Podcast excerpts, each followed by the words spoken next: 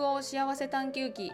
この番組はフィンランド田舎暮らしのアラサーが自分と向き合い自分なりの幸せの形を探求する心の旅を記録しています。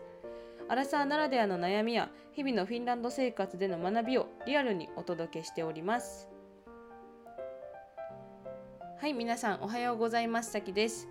えー、っとですね私はあのいきなりなんですけれどもあのここのねこのえーなんだっけこのエピソードじゃなくてこのポッドキャスト番組をあの聞いてくださっている方が最近あの結構増えてきているみたいでですねあのちょっとびっくりしているという話を先にしたいと思います。とともにあの皆様あのこれを聞いていただきなんか何かしらね見つけてくださりどうもありがとうございます。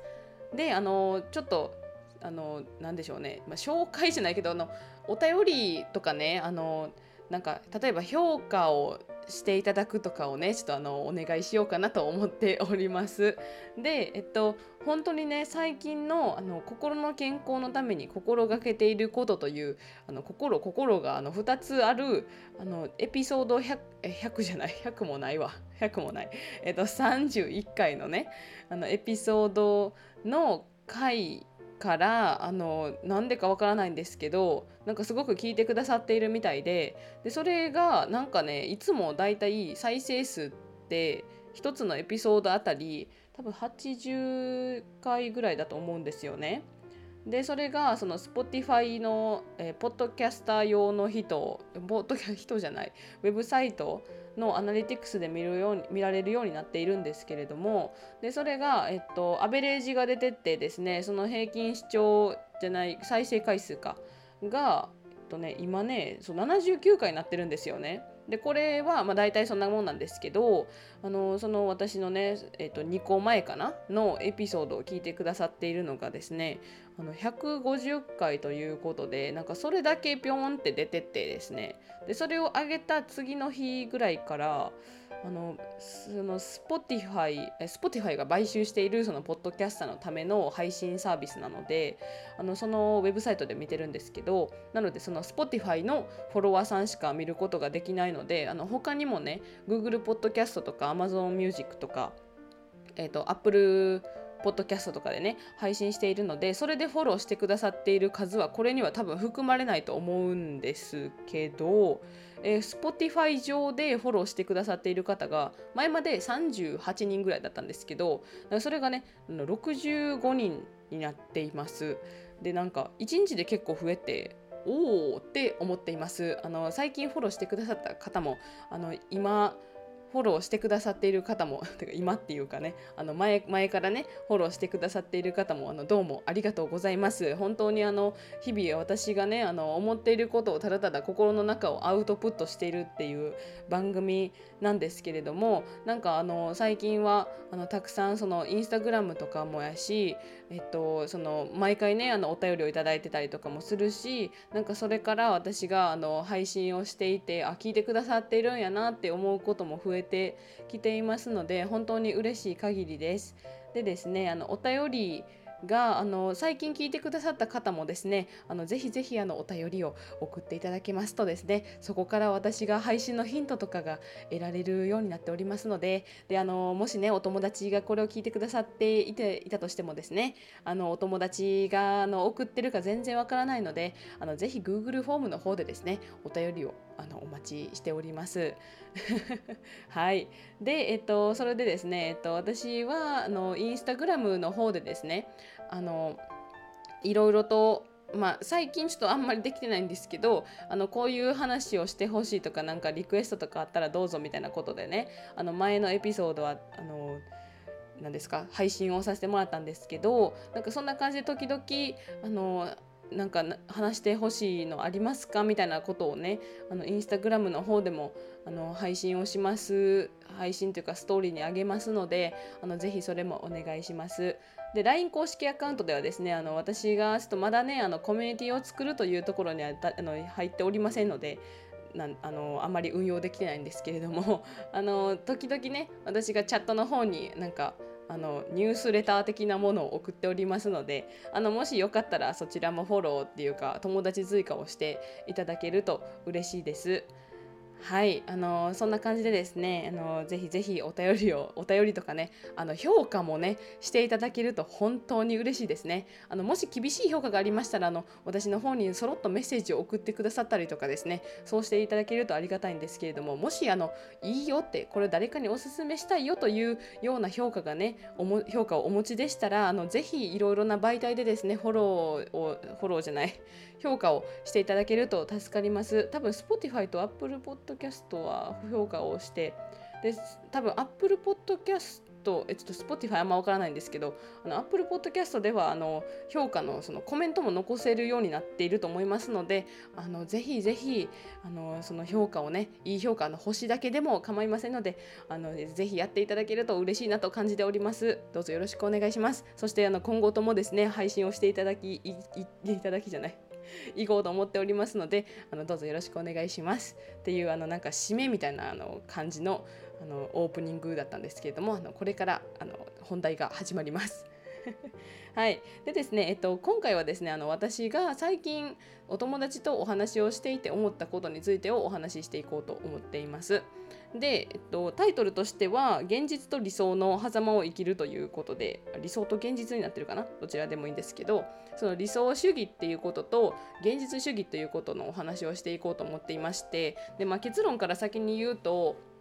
ま、なんか理想主義的理想主義すぎてもあかんし現実違う、うん、現実的現実主義すぎてもあかんなという話をしたいと思っていましてであの私はですねあの本当に最近っていうかこう25を過ぎたあたりぐらいからかなあのすごく現実主義になりました24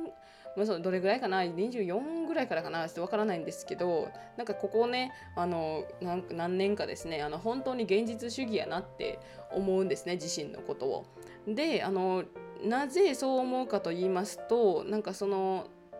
何て言うのかな？私は本当にこう自分であのビジネスを始めたっていうところが多分大きなターニングポイントだったと思っているんですけれどもあの自分でその自己責任でやっているというビジネスやからこそなんか本当にね新しいことをする時とかなんかその例えばビジネスを始めるっていう段階になった時にでも本当にねあのいろいろな下調べが必要だったので本当にビジネスをしていいのかとかなんか本当に今後その自分のその何て言うんですかねあの所属しているところがなくなってしまうということでですねあの自分で、まあ、全て自分で自由にできるというところがフリーランスのいいところではあるんですけれどもあのなんかこう会社という守られているものがないから、まあ、倒産してもあれやし倒産、まあ、倒産するとかなんかこうビジネスもねあんまり良くない方向に行ったりとか何か何かもし責任を負わなあかんことがあったら自分自身に降ってくるとかねそういうことがあの全部あの直球でねあの自分にかかってきますのでなんかその辺でこうなんやろ自分の責任が重くなるという点で私はあの本当にたくさん下調べをするようになってなりました。であのこの調べるというあなんやろ調べるというまあ、技術と言ってもいいのかなと思うんですけどあの私すごくあの何かを始める際とか何か新しいあの、まあ、仕事を知ったりとかなんかなんやろね新しいこと何か知らない分野を知る時にもう本当に知識をめちゃめちゃ得るようにしているんですね。でこれどこかのエピソードでももしかしたら話しているかもしれないんですけれどもあの本当に今あのなんやろ実証っていうかスマホが辞書になるじゃないですか。だからそういうハンディサイズのものでなんかあんなこんな小さいハンディサイズのものでいろいろな情報が得られる世の中になってきている時代でこの調べる力というものは本当にあの大事だなと思っているんですね。でも本当にその調べるその調べ先というものはあの選ぶべきだなと思っておりまして例えばなんか税金とかねあの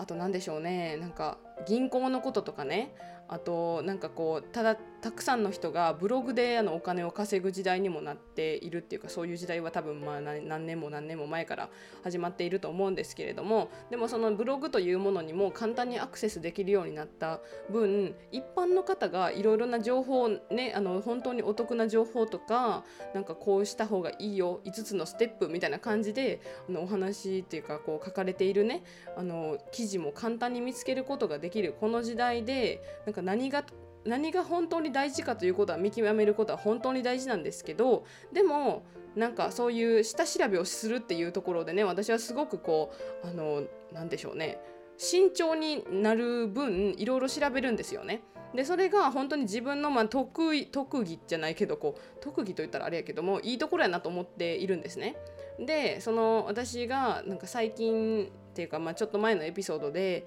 あの、えー、留学生の人にですねあのなんか調べもせずに私にポンって聞くだけはあかんよなっていう話をしてたんですよね。まあ、で最近もそれあったんですけど、まあ、それちょっと次話そうかなって思ってるんですけどもう私あの本当にねもうなんかそういう時間無駄やなと思って始めたのであの私あんまりこうあの個人的な悩みとか聞か悩みっていうかこうまあ次の話します まあそれでねあの私はあのなんでこんなこう調べたら分かることやのにそその経験者のエピソードも確かに必要やけどもでもなんかこんだけ世の中にそういう情報がもう調べれば出てくるっていう状態やのになんでそんななんかこう小さいこととか調べたら分かることとかなんで私に聞くんやろって思うたりもすることもあるんですけどね。まあまあそれは置いときましてなんか確かに経験者に聞くことも大事なんですけど、まあ、私はよく下調べをするんですね。で下調べをするというところだけでこんなにこんなに時間を取ると思っていませんでしたけれどもでそれで、まあ、私はその下調べをたくさんするというところででそうすると、まあ、確かにその見る記事も本当に大事だなと思うんですけどいいところ悪いところということところがいいところ悪いところが本当に自分の中で結構明確化されてきてですね。であの本当には早くこういいところ悪いところが分かるっていうかこうなんやろね始める前にこうポジティブ面とネガティブ面は確かにこうあのなんやろこうね受け受け入れてというかあの本当にこう何が何がいいところ何が悪いところででこれを踏まえた上で悪いところも踏まえた上でさていいところが多いからあの始めようみたいなことにもつながってくると思いますのでそれが大体私の何か新しいことを始めるという中でのルーティンというか何か大きい買い物をすること時とかも本当にめちゃめちゃ見漁るしなんかその辺でリサーチ力ということをつけているんですけれどもでもその中でリサーチをするというところで何て言うのかな、うん、悪いところも見えてくるからすごく現実主義になるなということを感じているんですね。で、まあ、私はその本当に自分でビジネスをするというところからもう全部自己責任だからもう確かに自分のプラスになることしかやりたくないなって思うんですよね。だから例えばサービス残業もしたくないしなんかサービス残業だけじゃないですけどなんか自分の無駄無駄なこと無駄なことは本当に排除していかないと時間がいくらあっても足りなくなってしまって自分で自分でって全部するからその時間の管理とかが本当にその無駄なことをしているとあかんくなってくるなってできなくなってくるなって感じているんですねだからこそ私はそのなんか次にねこうビジネスを広げていこうと思っている時にでも私ができることを増やしていこうと思っているんですよね。でその増やしていく中でこうなんか何が自分にできるかなとか何ができないかなとかそういうところをね見極めていくことも本当に大事ででその中で本当に私はまあ現実的に見てこれは可能かとかなんか今持っているこの資金でこの次のビジネスができるかとかこれを買う価値があるかとかここに行く価値があるかとかそういうことを決めているんですね。でそうなっていくと本当に本当にもう私本当に現実主義だと思うんですでも小さい夢とかなんか大きい野望みたいなものはあるんですけどでもそれを現実的に見てなんか例えばこれはあの輸入の税がかかるからこれはあかんわとかそういうこともあの含めてあの思うようにしているんですね。でそのようなところを、えー、ちょっと、うん、ちょっとまあ一旦置いてですね置いて、まあ、私のお友達の話をするとお友達はですねなんか本当にそのあの調べずにあこれいいなっていうものを目で追っ定っていうかそういうものをすごく調べてみてあこれこのサービスいいなこれしたいなこれしようみたいな感じで私に言ってきたりとかするんですよね。でそういうところで私はなんか例えばあのなんやろ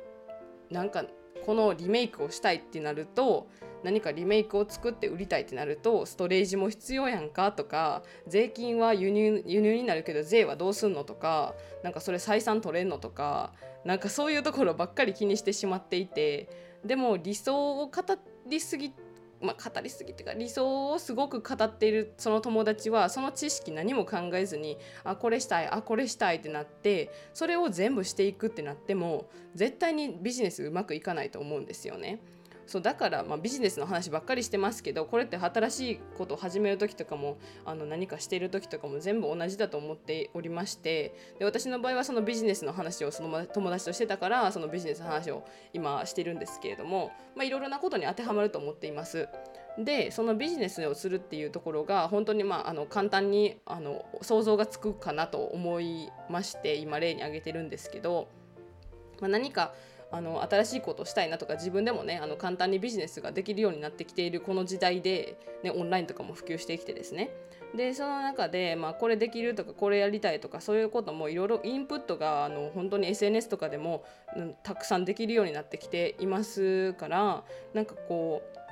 あインプットは本当にたくさんできるんですよね。でアウトプットするってなるとあのちょっと難しいところもあるかもしれないんですけどでもそれであこのこのサービスにいいなって思う友達はすごくあの素敵だと思うしそれがあの大きい夢を抱くというところで野望を抱いてる私とあの重なってる部分もあるしなんか将来的にこういうことがしたいっていう漠然なことがあっても全然いいと思うんですね。でそれのその理想があかんっていうことを言いたいんじゃなくってなんかこう夢を夢を夢を持つことは本当に大事ですけど夢がそのステップステップステップごとにちょっとずつちょっとずつ叶えていくためにこれが必要これが必要これが必要っていうことは絶対に必要なステップだと私は思っているのでなんか例えばうわこれがしたいなんやろ例えばなんやろねなんかうんとセレクトショップを作りたいってなったとしてもセレクトショップを作るためには買い買い出し買い付けに行ったりとかあのなんかそのセレクトショップの家賃がどどことかでも立地が悪かったらあの人が来おへんしとか立地良かったら家賃高いしとかね。そういうこととかなんか税金をその使う時にその買わなあかんからまずだからそれでどれぐらいお金をその、えー、買い付けのためのお金を用意するのかとかでそれで自分の生活費とかと比べていくとこれぐらいでしかせあの買い付けできひんよねとかなんかそういうことを考えていくわけじゃないですか。でもそのステップステップで私はその一つ一つにすごくこう現実主義すぎてもうなんかその友達その理想的理想主義すぎる友達と私たち極端だったのですごく私が何か友達が言ってきてで私がすごくこうカツを入れるというかなんかえこれどうすんの？これどうすんの？これどうすんの？ってなってで友達もなんかああそうかってなったんですけどその時は。でもなんかその理想主義すぎると現実主義すぎるっていうところで全然バランスが取れなかったなって思ったんですね。でもその現実主義的やなすぎたなとかちょっと厳しすぎたかなって私はちょっと反省したのでこの話してるんですけどそのでもなんかうん理想主義現実主義やけどなんかそのお友達が言ってたその夢みたいなものは受け入れてあげてあ聞いてあげたらよかったなと思ったんですよね。でうんそうなんか本当にすごく難しいんですけど理想を語りすぎてもあかんしでも理想ってなんかいつか言ってた言ってたらあの何現実になるとかね理想がなかったら現実にはもちろんならないからそれは全然いいことだと思うんですけどなんかどこまで理想とするのかとかなんかどこまで現実で考えるのかとかなんかすごく難しいなって思いました。で、まあ、今回は私のあのなんか頭の中をね本当に言語化しただけだからなんか私の中でもまだまだ全然あのなんかうん、この現実現実的な感じと理想的な感じというところの間に行きたい間で行きたいなっていうところだけ漠然と分かったんですけどでも何がどうやってしてそのどこの点を理想的に語るのかどこの点を現実的に考えたらいいのかとかっていうことはわからないんですね。だからまだ私もこれ答え探してる途中なんですけど皆さんはどうかなと思ってそう考えてほしいなと思いました。で、まあ、このエピソードでもう私が本当に言いたいことはなんかこう理想を持つのは本当に大事。でも現実を見るのも大事やしもう本当に当たり前なこと言ってるんですけど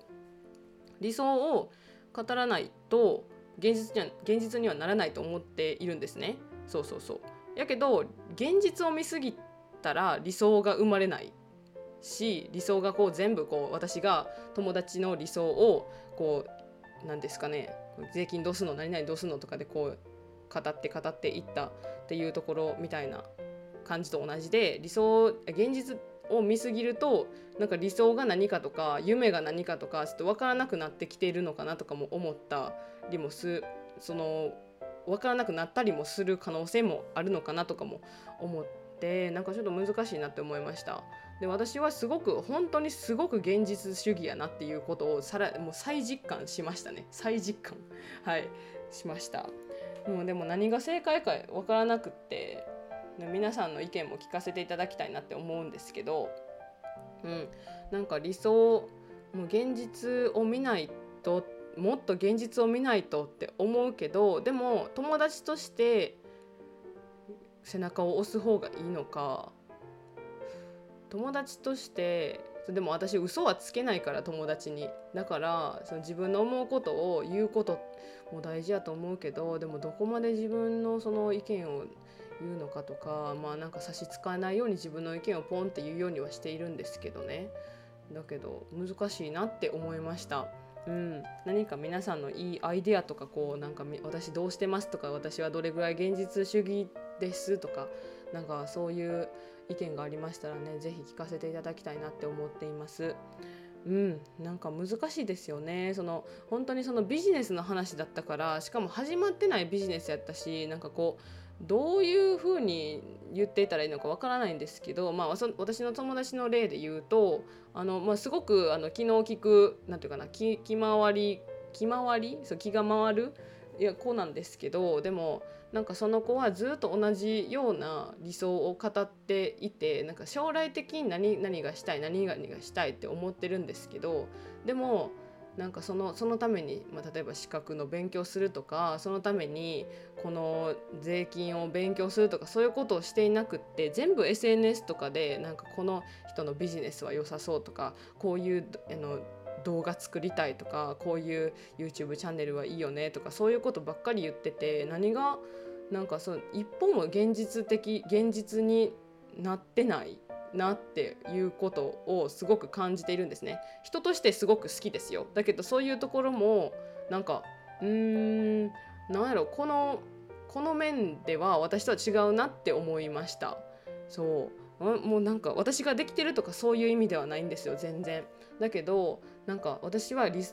実的主義現実主義すぎる分なんか例えばなんかでそれですごく悪いところまで考えてしまうから、まあ、それも悪いところなんですよね。だから私みたいにそうやって現実主義的主義すぎもう言えへん。現実的すぎると現実主義すぎるとうん。過ぎると次に一歩踏み出す勇気も出なかったりとかもしてしまう可能性もあるしで私みたいに例えばなんかあこれ勉強して仕事してうわこれも必要やわって勉強してでこれ必要やわってなってこう全部なんかずっと一生、まあ、まあ人生は勉強ですけど一生なんか勉強してるなっていう感覚もあるし何がいいんかなとかねなんかいろいろと考えています。なんかもしねあの人生の先輩の方々とかなんかけあのね人生の先輩っていうかなんか経験経験をねそういう経験をされた方とかねもうぜひぜひあの教えてほしいなって思います。でねなんかうんね教えてほしいです。でこの今回のエピソード何が何が学び学びになったかわからないんですけどでもなんかちょっと考え直すきっかけとなってくれたりとかなんかこう現実と理想とかどのぐらい自分は考えてるかなとかそういう自分と向き合う時間を作るきっかけとなったら嬉しいなと思っています。何か取り上げていただきたい取りいただきたいじゃない取り上げてほしいトピックとかなんかあのこういうのどうですかとかあったらねあのぜひあの何でしょういつでもお便りをいただけたらいいかなと思っておりますので概要欄のホームからお願いします。でえっと 今回ですねあの誰だったっけ？えっとモケモケさんだったっけな？あの LINE をいただきましてね。LINE にも全然返信できてなくて本当に申し訳ないんですけどえっとちょっと待ってくださいね。えっとねあそうそうそう。えっとねあモケモケさんですね。えっとね私に空前のチャチャチャブームがやってきました。最高です。いつかフィンランドで流行っている曲やおすすめ有名な曲を教えてくださいということでねお便りをいただきました。チャチャチャブームあのお便りっていうかあのメッセージをねいただきました。であのチャチャチャブームあのチャチャチャっていうあのカーリアさんっていうね方のユーロビジョンっていうその音楽のヨーロッパのね音楽の祭典みたいなのがあったんですけどでそれでねあのすごくキャッチーな曲でハマっているんですっていうのをねなんちょっと前にしたことがあるんですけどであのその その時にねあの本当にもうすごくキャッチーな曲でですね皆さんに聴いてほしいなって思ってて言ってたんですよ。でまあ、今回は私のねあの好きな曲を一つ紹介して今回のエピソード終わりたいと思っております。であのなんかねヨエスってねあの北カリアラ地方っていうあカリアカレリア地方かな？って言うんですけどであのフィンランド語ではポフィオスカルヤラって言うんですね。でその地域にいる時に来る時にあのぜひ聴いてほしい曲があります。題名はあのポフィオスカルヤラっていう曲なんですけどそのままで多分ねえっ、ー、とレービザ・リービングスという方がね歌われている、えー、あの何ですか歌なんですよね。でこれあの歌詞であのこれ多分著作権の関係多分私歌ったらダメだと思うんですけどあの YouTube のリンクをつけておきますね。ちょっとオフィシャルじゃないと思うんですけどかなり前の曲なんですがあの今もねあのかなりの方に聞かれているんじゃないかなと思っておりましてでそれをねあのちょっとこれをねあの聞く時にもしねあの私ももうヨイスがいなくなってしまいますけれどもあの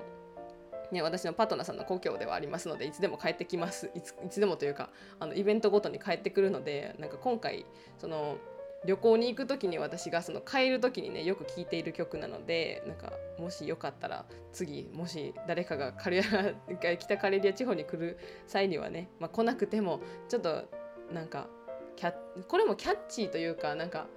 うんそうやですね。そうですね。キャッチーかな、まあ、キャッチーちゃちゃちゃほどキャッチーじゃないですけどすごくこう耳につく音楽なのであのよかったら聴いてみてほしいなって思います。でこのねサビの部分としてはあの本当にそのままあの今私はあの私は今北カレリア地方に向かっていますみたいな あの歌詞なんですよね。それですごくあの